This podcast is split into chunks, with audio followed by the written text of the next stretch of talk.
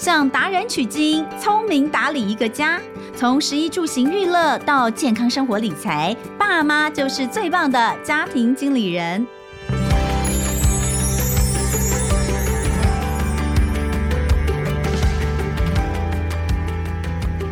大家好，欢迎收听亲子天下家庭经理人，我是主持人肖彤文。哇，现在呃，时间也快要到年底了哈，这个一年到了快要结束的时候，大家会不会习惯就是为自己来盘点一下？在即将呃结束的这一年，自己做了些什么事情？有没有什么事情让你特别开心？或者是有没有什么事情你觉得哎呀还没有做到，然后希望来年再继续做？嗯，我我觉得以我来说的话，这一年我我觉得我陪伴家人的时间我是有增加的，因为呃，就像之前曾经跟大家聊到过，呃，要要经营一个家庭不容易哦。你看，我们要把自己。经营好，然后我们又常讲要理财，对不对？因为呢，家里面呢经济基础也要稳固，然后孩子呢又要好好的教育他们哦，或者是有很多亲子沟通的东西要做。那往上呢又有父母亲，假设这个父母亲比较年迈的话，你也要花很多时间来关心。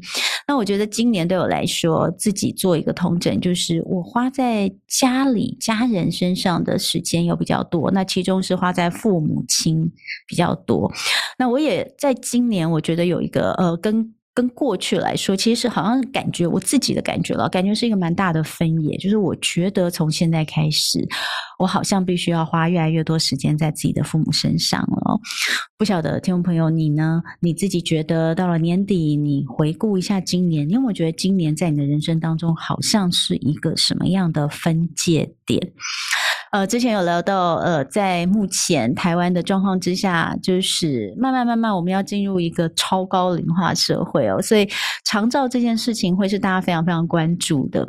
我们前面在看这个呃选举的时候，你知道朋友们就在聊谁谁可以把这个长照的这个政策给我讲的让我觉得很 OK，我爸妈可以每天都出去哪边就不用太远的地方都出去活动，然后呢，他们可以开开心心的，我就把票投给谁。你看现在大家对于这个议题有多多关注，但是另外一个反过来就是，哎，我们到底有没有专注在我们自己身上？你知道我觉得很可怕就是。当我在看着我的长辈的时候，你知道现在心里会觉得说：“天哪，这个我好像可以预见我的未来。”有时候会害怕。所以今天我其实想要聊的就是从长辈看到我们自己哦，到底到底几岁算是高龄？可能我们有很多听众朋友跟我一样，也许你们更年轻一点哦，三十几岁、四十几岁，或者像我一样四十几，快要奔五了。你有没有觉得其实？好像高龄这件事情离自己也越来越近哦，嗯。当我们身心出现什么样的状况的时候，其实我们必须要来有一个警讯。哎，其实像有一些人所谓的中年危机出现在这个时候，这个中年危机处理不好，会不会就开始变得忧郁，然后一直延续到老年忧郁哦？所以今天呢，我们再次的请到上次一起来跟我们聊有关于老年忧郁等等的一些话题的，呃，振兴医院银光学院的主任袁伟医师来跟我们聊聊。那从我们自己开始看。我们该怎么样照顾自己？欢迎袁医师。王文，你好，家庭经理人的听众好。袁医师，你会担心你自己吗？我常常会担心，要走这一科就专门 就是预防自己失智、退化、忧郁自我疗愈的过程。哦，不过我从报道里面看，袁医师其实为自己安排很多呃兴趣，对不对？我比较幸运啦，我没有先生小孩啦，没有家累，我只有一只老狗跟母亲而已。对，所以我看袁医师其实会安排一些自己的一些呃兴趣哦，不管是学什么样的东西哦。其实现代人说真的，就是呃有些人。真的觉可能会觉得这个东西对自己来说困难的。假设就像我们说三明治族群哦，又要照顾小孩，又要照顾父母亲，然后又很沉重的工作压力，可能有点难。但是我们真的必须要注意身心的平衡。呃，就像我们上次聊到的，老年忧郁有的时候，像袁医师说，其实不是老年才出现，对不对？嗯嗯嗯，他因为忧郁跟就除了生理性的啦，忧郁跟个性还是有关系。那你想？我们一般来说，人年纪越大，你不注意的话，我们思考模式会蛮固定的。嗯，哦，就是你会觉得，比如说很多人说老人家固执嘛，其实就是他思考模式固定，他不太愿意从别的方向想。所以，如果当他中年的时候，他就很坚持自己一些比较负面的想法，当然会越来越忧郁啊。他怎么可能会突然好起来？除非愿意去做调整啊。嗯，哎、欸，你说心态很重要，我也觉得啊。大家说个性决定命运哦，我觉得这句话真的是非常非常的有道理。嗯、可是这是没办法改的吗？个性当然可以改，个性是养成的、啊。除了天生的气质，你说生下来那些，嗯，每个小 baby 生下来不太一样，有的生下来就嘻哈，有的生下来就苦苦个脸。但是我们的大部分个性跟我们的这个经验、生活经验有关系啊。嗯，而且不也不是说哦，我父母亲这样养我，我以前怎样，我以后就怎样。我们现在是大人啦，我们可以在不同的经验中去寻找别的契机啊，别的别的挑战，去试试看，然后可能我可以塑形成别的个性啊。嗯，个性可以改。哎，像高龄，我我们上次其实有聊到，就是说这个高所谓的高高龄化社会，台湾的这个高龄，现在高龄定义是是六十五岁，对不对？六十五岁以上算高龄。那呃，超高龄社会讲的是比例啦，就是说当六十五岁以上人口到呃，我记得是占百分之二十，就是高龄社会嘛，对不对？那超高龄是多少啊？二十、二十五、二十五、二十四、二十五。还是我忘记还是二十五还是二十是超高龄？对，然后、嗯、呃，那那当然，其实这都是离我们不远了，真的都是很快就会到二零二五年的时候，就是超高龄社会。嗯，这六十五岁哦，不知道哎，你觉得呢？你觉得高龄用六十五岁来定义？呃，六十五岁当然是之前的一个定义，然后我们现在不管是呃任何的呃福利呀、啊，或者是或者是比如说打疫苗，好像也是六十五岁才会先。嗯、可是呃，如果说呃。以现在目前来看的话，你觉得六十五岁算高龄？这个、这个、这个定义，嗯，定义真的很难用一个数字去划分啦。嗯，不就不是血糖、血压，所以呃，你看六十五岁的人有各个百百种，光是看我们诊，有六十五岁就六十三岁就跟我说他很老，我说拜托你开门出去看一下，几个是九十岁背着背包站在那里的，就是。所以他，你看，可是你想，若六十三、六十五，他就跟我说他很老，他会怎么过他的生活？嗯，就是每天出去走走啊，还跟我说每天都要走五千步哦。我说五千步那个是我八十岁的阿嬷在做的事情哦，嗯、那个六十岁不能这样子训练啊。嗯，所以，呃，心态决定一切的其中一个部分就是我们。怎么看自己年纪？我不喜欢六十五岁定义，是因为很多人到六十五岁，好，那我老人了，我就要开始，我说要吃的清淡啊，我要比较少出门啊，等等，不行这样子的，我们反而要过得越来越年轻才行。要挑战自己才行。前两天跟一位医生聊天，我真的是吓到，就是那个台湾的国宝级女医庄静芬医师哦，okay. 她八十岁，然后那天她来接受我访问的时候，她刚刚跑完五公里，她每天都去跑五公里，哇，跑步每天好强哦，对，好强哦。然后她那个，因为她说现在稍微训练一下，她说因为那个再过一个月哦。就是差不多了吧，十二月他十二月要跑，对，他要跑台北马，嗯、非常的厉害，好厉害，厉害。他就在跟我聊他的养生，哎呀，我觉得听到最后，我还是觉得能够像他这样子的一种心态哦，最最最讲到最后还是心态啦，嗯，就他。对啊，就就是怎么样可以让人变成这种心态？我也好想要，还想要这样。这这种这个到底可不可以用基因？真的，你想要把这些人的这个脑脑里面抽一些什么东西出来，然后把它做成一种疫苗，打到每个人的身体，你就可以成为一个积极的，然后然后正向的这种心态。但是我真的不相信基因论诶、欸，我真的相信就是他在生活中，我觉得或许可以跟他聊啦，就是他生活中也不可能一直是顺遂，或是。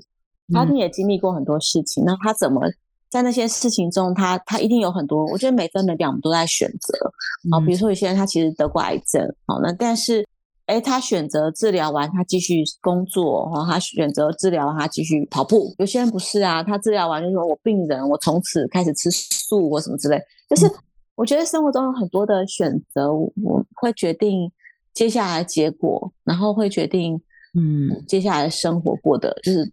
那个品质跟心态、嗯，其实袁医师有提到，就是说，因为我们在跟袁医师讨论说，哎，我们今天要怎么建议大家哦，就是来保养自己哦，培养一个健康的身体来面对这个老年生活。其实就有讲到这个初老，这个初老其实也很难定义年龄，对不对？初初老很难定义，初老就是我们吧？如果定义年龄的话，要我啦我啦，你不要 再扯下。哎，如果是你是的话，那我那我已经是老了，因为已经跨越初，真的不能用年纪了。我觉得真的是心态。好，那总而言之，我觉得就不要讲初老，就是说我们每一个人都应该要学习的，怎么样避免快速老化啦。这个在任何年龄都是都是可以聊的嘛，对不对？嗯嗯。所以呃，就有讲到几个重点。那我我看到这里面有几个重点，比如说，嗯、呃，在延缓退化的四大重，嗯嗯，嗯，体能锻炼。脑力训练，然、嗯、后、哦、这个中间包含心理健康，嗯、还有营养介入跟控制代谢症候群跟心血管危险因子哦，这些其实都是呃我们要注意的，对不对？彤雯，你刚刚讲那四个其实是芬兰的一个研究嘛，就是他在做如何可以预防延缓失智失能哦。那因为你也知道失智的药反正没什么进展，嗯，失能的药也没听见什么厉害的东西，所以他们就想说，那从生活中有没有可能？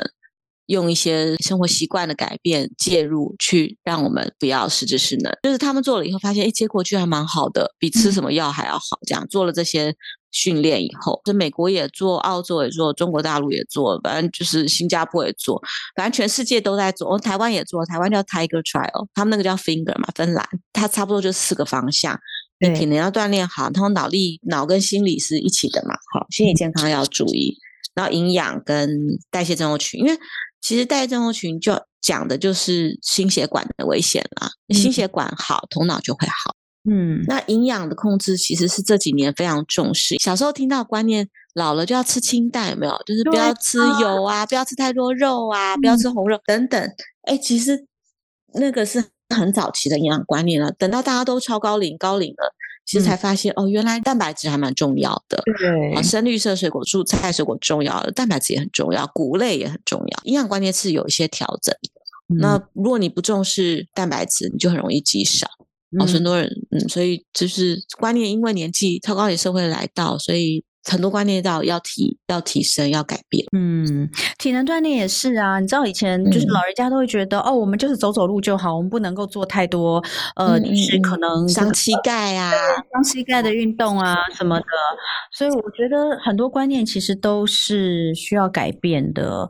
呃，所以这几个我觉得都是现在其实这些年哦，都呃，不管是医师或者是很多的营养师，其实都在提倡的。我觉得这个真的真的是我们需要来了解。那那如果说今天我们的长辈，长辈有时候真的是蛮难改变的，长辈可能真的要要想办法让一个他愿意听的人去跟他讲，因为通常我们跟他讲，他是不会听的。哎、啊，你懂什么啊？就是我讲，我爸妈也不听啊。我跟病人讲，病人都很买账，还跟我说我曾经说过什么，回家讲不当对。话一样，对啊，就是真的，就是子女都没有讲，爸妈都没有要听啦，所以一定要去找一个他愿意听的，他听的一个人来告诉他这些，不管是饮食还是这个脑力训练。哎，其实脑力训练这个包含心理健康这个部分，可不可以再跟我们多分享一点？其实大脑就跟肌肉一样，大脑里面有很多神经细胞哦，就像肌肉其实有细胞一样，嗯、所以。你透过复健，就是动脑的过程，其实神经还是在长的，我们叫神经可塑性，只是它可能不像 baby 时期或青少年时期要长那么快，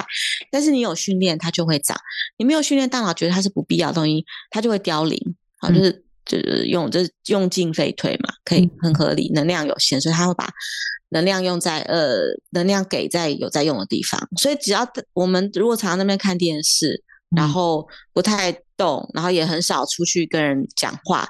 呃，也很少处理呃日常生活的事情，好，都请儿女代劳等等，好像很幸福，但其实很不好，嗯，好，所以就是因为他大脑真的不太需要动，像我们有时候看到已经失智的长辈，那问他说，哎，呃，会不会做饭啊？早就不用做了啦，那个这都请佣人啊。嗯，十年前他根本没有退化的时候，就请佣人做了，请佣人买菜了，那小孩什么东西都把他定好在家里，他整天真的没事做哎、那那当然头脑就退化。那不是说哦，那每个人都要去上街买菜跟煮菜，而是说去动脑动脑的东西有很多，我们可以试着在我们喜欢的事情上去动脑，包括如果喜欢 shopping，去不同的店去找走一走啊，你去世界各国其他的。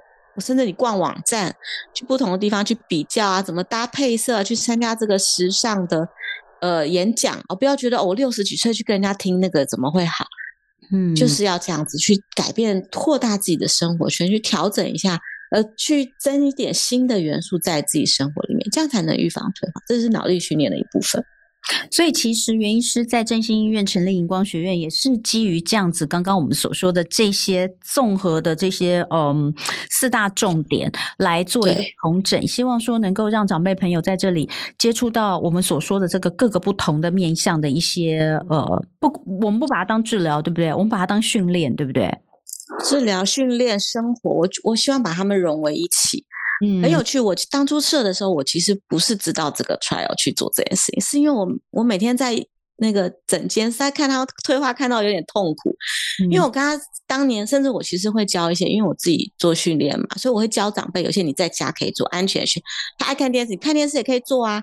我教完，小孩在旁边哦，下个月来回来，两个月回来有没有做？没有做。我看他三年就是不行，三年之后就不是这个样子。嗯、但是如果他愿意来做。他愿意回家做，不是很好嘛？其实可能延缓退化，不管头或肌、头脑跟体力都是一样。嗯，所以本来是想说啊，如果有个地方可以接住这群有需要的长辈，也老说也不可能儿子儿女教他们做啊，因为反正他的儿女跟我我我跟我父母讲讲是一样，没有人理他们。好，那就交给专业的人来教嘛。嗯，这边有这边的族群啊，带着一起做，在家里自己做多无聊，就像减肥一样，自己减都不会成功，你邀一群伙伴就容易成功。一样的道理，那时候是因为这样，哎、欸，那我们做什么事情在医院做，你要有 evidence 嘛，赶快回去找 evidence，哎、欸，就发现，哎、欸，真的人家在这样做这个研究，而且方向是一样，是要很全面的一起做，不光要锻炼脑、锻炼身体，注意情绪，注意营养，全部一起来。嗯，所以其实荧光学院哦，我我跟大家讲哦，因为我也是因为认识袁伟医师的关系，所以现在我妈妈也在荧光学院上课。他们里面的课其实蛮有趣的，你知道吗？就是呃，它真的有分蛮多的。像我妈妈呢，她就是因为我妈妈有不平衡的问题，所以我妈妈就很喜欢上激励训练的课。嗯，那她她现在还目前还处在那种，你知道，我妈还是处在那种，就是要就是。什么事情她都要看 CP 值，她觉得，他觉得，他觉得，我我今天来花时间来，我就是要锻炼我自己，所以我一定要做锻炼跟锻炼相关的。嗯、但其实有一些其他课，我觉得很有趣，比如说像是你们也有一些艺术治疗的课嘛，对不对？嗯嗯。然后也有一些呃一些脑力的课程，其其实蛮有意思。你你们是怎么样去平衡？然后什么样的人适合做什么样的课程？这个东西都是呃可以跟跟里面的老师们讨论的吗？对，其实任何一个个案来，有些是我自己个案，我门诊就会先评估，然后我会告诉这个、嗯、那里里面的老师。那没有的，没有经过我的个案，其实他们老老师会做一些评估，包括肌力、营养，还有智能，嗯、其实进去就会去评估啦。然后或是过一段时间，然后我们大概半年会追踪一次。嗯，嗯像。我觉得愿意锻炼肌力其实就已经很好，呃，但我们比较应不希望只锻炼肌力，所以我们的肌力除了平衡、核心、肌群等等，我们会加一点点舞蹈的东西进去，因为那个东西有在训练平衡感跟动脑袋。舞蹈是一个蛮好的训练脑袋的东西，甚至我们的健走杖也有跳舞。哦，有，我们也买了两只，对对对，我们需要把它变得好玩。健走杖，对对对，我们要把它变得好玩，不然就是在那边。走路人有有些人就觉得无聊，就变训练。嗯、那所有的训练都大概比较难长久。我希望把它变生活，让它有趣，有一个群体。那、嗯、当然有些长辈可能他慢熟，那就给他一点时间，跟大家慢慢。那个氛围会不一样。我们也是帮，嗯、我们也有帮大家办 party 啊，外出啊。嗯、我们以前没有疫情的时候，一年会有两次的出游嘛。嗯，那现在就是有健走站，我们就会有小出游这样子，嗯，就让他们觉得好玩啦。我们甚至其实当初很想设立目标，但那个那个就是医院一定要觉得我们 CP 值太低，就是我们希望带他们出国这样。嗯，就是你要有一个目标，我们会觉得、嗯、哦，那那个有那个目标，我们每天的锻炼才有意义嘛。嗯。对，其实老人家也是让他们有一个机会可以去，就像我们刚刚一直讲到，就是我们讲什么爸妈都不会听，但是我们把它放在这里哦，这里的老师讲什么他们都会听，而且如果说 呃在这里可以，等于说里面的课程其实不管是我们前面提到的老年可能会有的忧郁，那或者是说在体力上面的一些衰弱哦，我们上次有讲到，他都会用各种不同的方式课程的设计来呃做不同的。训练不同的加强，那还有就是老人家在这边，大家可以交交朋友，这都蛮好。嗯、不过这个是振兴医院的荧光学院当初设置的一个目的。袁医师之前也跟我聊过，就是真的发现，嗯，药物其实真的没有办法完全解决老人家的问题。嗯、其实刚刚所讲到这些，那这些东西其实更应该要透过行为，这算不算是行为的一种治疗呢？我们其实有心理课程很多种啊，有艺术治疗啊，以前还有戏剧治疗。那现在有在带所谓的正念静心，容易焦虑的长辈啊，失眠的长辈啊，哎、嗯，其实可以透过正念的训练。我们之前也有那个，我们医院有个小儿科医师简简主任，他那个他还送我们一些毛笔啊，就是特别他们做过研究的写毛笔字的字帖。我、嗯、发现哎，在练习字帖的过程，不是写的好不好看。他的心也可以比较静得下来，对认知功能也有帮助。嗯，而就是能够有帮助，再再加点趣味，我们就会尽量把它就加点趣味设置进来。嗯，那当然，其实呃，不只是振兴的荧光学院，其实很多呃社区里面，其实，在上一次原因是有提到，嗯、大家都有一些长照的资源，不管是、嗯、呃长照二点零啦，或者是社区里面自己的长照资源，或者是一些家庭照顾支持的一些服务据点等等，其实都是可以呃使用的。还有一些实体的课程，这些课程其实也都可以呃，大家都可以去找找看，对不对？嗯嗯，呃，就是看，我觉得比较重要是看长辈的程度啦，阶段，好、哦，他是还有他是忧郁偏忧郁偏焦虑，还是偏呃认知退化，还是体力不好？我觉得现在市面上比较多的其实是体力的训练，嗯、哦，我觉得这跟呃做体育的那群人啊，像师大张少熙老师他们。他们做很多民间的跟政府的合作，然后把很多体育的观念带带进社区，嗯、那也不会完全只用政府资源，因为老实说，长照只用政府资源，政府很容易垮，就是那个资源很容易用完了。嗯、哦，所以有一些东西加一点这个能够负担的，加一点点这个民间资源进来，其实蛮好的，也比较新颖这样子。嗯，但这个我有的时候长辈已经有一点退化，或是他们在使用。呃，Google 啊，这种搜寻技巧不好，还是大概就是搭个手，帮他们前面找一些相关资源，嗯、甚至前面他们比较容易紧张，带他们去看看。哎、嗯，一旦他跟那边的人熟了一点了，这个呃老师认识了，就自己来了。嗯、大概就前面帮他们搭个桥这样子。OK，好，所以其实呃，各个社区其实都有一些，比如说关怀服务的据点啊、乐龄中心啦，嗯、或者像是一些是呃长照服务体系延伸出来的一些民法健身俱乐部啊，这边其实有一些运动专业人员提供的一些指导服务。那其实呃，如果长辈方便的话，就近其实都可以来寻求一些身体的活动。那或者是像长青学院啦、空中大学啊这些实体的课程都还有线上课程，就像刚刚袁医师讲的，其实。老人家其实对于这种呃新知识、新的这种资讯、三 C 的东西，他们都会很害怕。所以呃，如果说我们可以帮他去找一些的话，哎，就是让他可以呃，就是后面就是固定都可以在透过线上上课，其实也是蛮好的。那所以今天其实呃讲了这些，那同时也是提醒大家，就是我们自己其实也要就是 看着爸妈想想自己哦，就是怎么样的在从现在开始，我们要如何锻炼自己。刚刚讲到的几项，我觉得都是啊，体能的锻炼、脑力的训练，和包括这个心理健康、营养的介入，然后控制代谢症候群跟心血管危险因子，这不就是我们现在每天都应该要做的事吗？哦，我觉得这些工作就在脑力锻炼了啦，因为要想很多新的东西。对，真的哦，对，这可能是，但心理健康不见得每个人都有做到。我们社会本来就比较不重心理健康，所以大家要很小心这个。因为其实不是老人呢，哦、你看我一天最近也常看到什么青少年自杀率怎么样啊？大学生多少人想？有没有最近新闻不是很多这种吗？那这个是一个普遍社会现象哎，大家都在忙，大家都在呃赚钱也好，低薪环境嘛，大家都在努力生活，但是我们把情绪东西一旦忽略了，然后结果剩下什么？压缩这么小空间。嗯，呃，赚了钱，有了事事业，有了功课不错，然后嘞，我我们并没有活得比较好啊。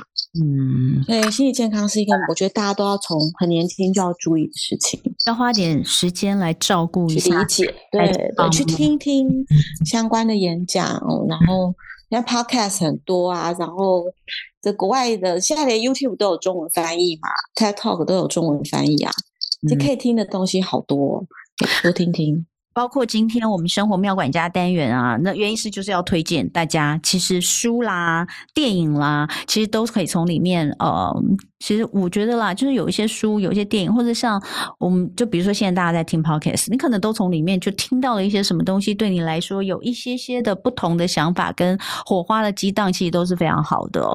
所以今天的生活妙管家，呃，原因是要推荐我们两本书跟一部电影，对不对？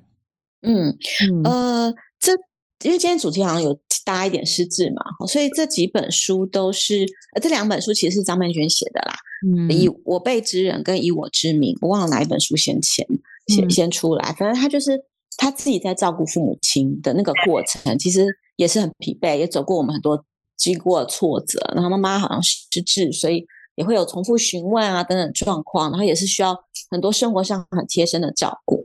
那他就在讲他自己中年这段时间，他怎么去，他怎么去陪伴他们，然后自己心态怎么调整，然后怎么回到回到自己身上，自己的照顾是什么？那我觉得这不是工具书说哦，步骤一二三，但是在看的那个过程其实蛮有感，就是他在那个过程中，我们同时又回到自己，在寻找自己的一部分，然后有的时候是有一些东西是跟父母亲和解的部分，我我自己看了觉得很喜欢。曼娟老师的脸书我也是每天都在看，因为麦娟老师也是独生女哦，所以因为我是独生女，所以我说我，我也是。你知道就会特别有感觉，因为那个压力啊什么的。曼君老师其实有说，他其实都透过这样的书写过程，其实也是一种自我的疗愈跟自我的放松。呃，然后其实治这件事情哦，我最近最近因为真的蛮蛮聊蛮常聊这个话题，不管是跟这个失智症协会，或者是跟失智症的家属哦，我们真的聊蛮多。像我那天跟那个卢建章导演。嗯，聊天。那卢建章导演他是呃非常年轻，在广告界、创意界就获得了大奖。那他拍的有几支的影片，嗯、虽然是企业的，都是企业的形象呃形象广告、形象影片，嗯、但他都导入了失智症的议题。为什么？因为他十七岁就开始照顾失智的母亲啊，那他妈是早发型的，他妈妈是车祸。哦，或脑伤那所以他说，其实真的，他说他那天就在跟我们聊，他就说，其实呃。他说：“有的时候真的，虽然这句话很很很很老调，但是有时候真的生生活的一些苦痛，它其实可能是另一种形式的礼物啊。”他说：“他妈妈在十他十七岁的时候，因为脑伤，然后就失智嘛。那他们就开始了照顾母亲岁月。到他二十四岁开始踏入广告界的时候，他他跟我讲，他他在书上其实也有写，但他那天讲这个，我觉得真蛮有意思。他说：失智就是你你你必须要能够去跟一个完全跟你生活在不同世界。”界的人沟通，就你们俩，你们两个的脑子不是在同一个世界。他说，其实，在广告界里面，要怎么样去呃，跟这些不管是是跟你的客户去说服他们接受你的观念 或什么，他说，其实就是在跟一个跟你脑子在不同世界的人沟通。他觉得他从十七岁开始，好像特别就是开始有了这个能力。就是照顾他的母亲的过程，然后他也说，其实其实跟其他人相比，他都觉得他他好像更早就开始。他说，大部分的人照顾到失智的父母亲，可能自己都已经可能四五十岁了，六十岁，对，所以能够创作的那种能力跟涵养，已经其实已经过了。但他却在他就是这种创作能量最多的时候，把这些都变成了故事跟影片来感动人，然后可以在这个方面做一些事情。这件事情让我觉得非常感动。嗯，对，所以呃，有时候我觉得多看看别人写的东西啊。呃其实对自己真的是很很，我觉得那是一种疗愈之外，好像从中也可以获得一点力量，吼，对不对？嗯，嗯，曼曼娟老师的书跟文章就是 有给一些这样的力量在，是是被理解，就是或者是有一个共同，别人也懂我经历的，其实本身就是疗愈。对，另外还有一部电影，这个我没看过，《法兰克与机器人》，是是好莱坞的电影啦，哦，但是我觉得他用一个很幽默的方式。去呃，然后有一点创意的方式去看失智这件事情。他就讲说，那主角是失智症，但是他以前是珠宝大盗，然后、哦、然后他的小孩子没有时间陪他，就帮他买了一个机器人。然后他在在这个过程中的陪伴，然后就是他虽然失智了，很多东西忘记了，他最长的这个技巧 long term 就 long term memory 里面，他的他这个长期记忆里面偷偷盗这个技巧还有，嗯、然后一起就跟机器人一起做计划要去偷什么东西，嗯、然后后来被警察抓了怎样怎样。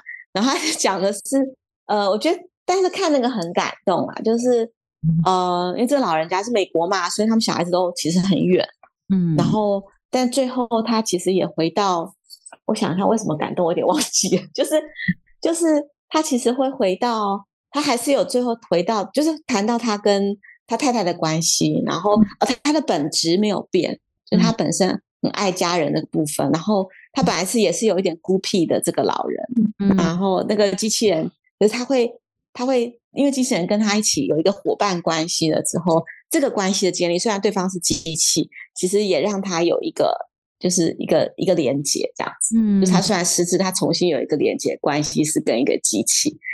就是对，我觉得可以看到那种孤单，然后跟人家连接，我都会觉得哦，那个那个东西过程好疗愈哦。嗯嗯，好，这部应该算是呃，就是因为很好的电影，对对对，所以对所以应该是用一个就看起来到最后觉得温馨感人的方式去了解这样。嗯、不过、嗯、不过你知道我讲到失职，我就会想到那个，你有看那个吗？你有看父亲那一部吗？就是我不看沉重的电影，我看沉重电影我看整就好了。我家只看无脑的跟就是疗愈的。我跟你讲，我看那个安东尼霍普金斯的那部《父亲》哦，看完之后我真的觉得好沉重，我觉得好可怕。但你一定知道我说哪一部，但你可能没去看。我知道，我不看，我不看这个。还有之前一个《拉莫阿莫》，我也不看。对，拒绝。太负面的东西在我下班时间，对对对，没有办法逃避，因为他觉得他上班的时候已经看太多了，所以他下班就稍微。但我们看那部看完之后，我记得我跟我婆婆一起看，你知道吗？嗯、看完之后，我们两个就面面相觑，说：“好恐怖哦！”为什么？哦，不要剧透好了。他没有没有没有，他他其实是，我觉得他是一部很特别的，因为通常不是真的电影都会从照顾者的角度来看，可是他那部电影从头到尾是用失智者的角度来看。所以你会觉得那个电影怎么一直跳来跳去，嗯、然后就是一直不停的，就是怎么一下这样一下那样。刚刚明明推门进来的是 A，怎么下一秒推门进来变成 B？我跟你讲，那感觉根本就是一部恐怖片跟惊悚片哦。嗯嗯。可是到最后才发现，他是从失智者的角度，就说那个好像那个导演跟那个编剧他们自己其实就是父亲母亲是有呃有这样的状况，所以他们一直试图、嗯、呃就是站在失智者的角度让大家了解。我我我这跟你讲，真的看了之后就觉得呃很怕失智这样。或者是另外一方面是你。你如果看到这个失智症的这个长辈或者是失智症朋友，你会能够更，嗯、你会更心疼他。原来他脑中经历的是这些，嗯、那是很难以想象的。嗯，对，所以呃，对，但那个就是一个沉重的片子了。那有看过的人大概就知道我说的那种感觉，嗯、没看过的，其实你也，你如果觉得自己自己的这个呃，不像不像原因是他的 他的工作就看很多的话，大概也可以去看一下。好，所以今天非常谢谢袁医师哦，又跟我们聊这么多。那生活妙管家刚刚袁医师推荐的张曼娟老师的《我辈中人以我之名》，还有《法兰克与机器人》这部电影，这些资讯呢都在我们节目下方的资讯栏有连接。那希望大家呢都能够有机会的话去看看，也疗愈一下自己。再次谢谢袁伟袁医师，谢谢谢谢，拜拜。谢谢大家今天收听我们的家庭经理人，我是童文，亲子天下 Podcast，周一到周六我们谈教育、聊生活，开启美好新关系。欢迎大家订阅收听 Apple Podcast 跟 Spotify，也给我们五星赞一下，欢迎大家在许愿池给我们回馈哦，我们下次见了，拜拜。